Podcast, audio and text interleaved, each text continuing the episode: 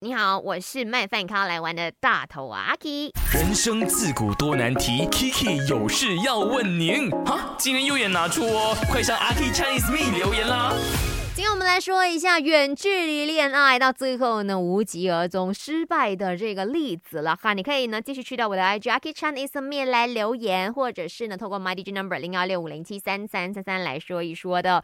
我有上网哦，特别去搜索一下，点解呢？这个远距离呢，很多朋友都说是不 work 的啦，很容易失败的啦。哪怕说你遇到呢再完美的情侣，也是撑不住的呢。OK，呃，其实，在网络上面呢，有人呢哈去整理了四大要素。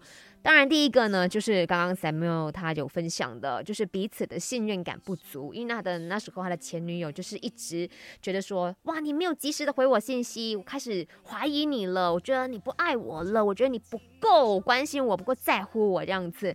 第二个会失败的原因呢，就是没有交往的感觉。喂，你走在路上的时候，你看到其他情侣牵着手、搂搂抱抱这样子，你自己只能够拿着手机期待说，哎呀，我的 boyfriend、我的 girlfriend 什么时候 reply 我的 message？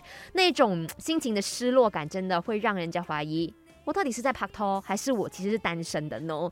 那第三个呢，会远距离失败的原因是沟通产生了问题。虽然讲说我们现在很多通讯媒体是非常的方便，可是你永远是那样子隔着荧幕去看地对方的信息，然后看着他在这个 video call 里面，你还是有一种缺乏了温度。OK，所以。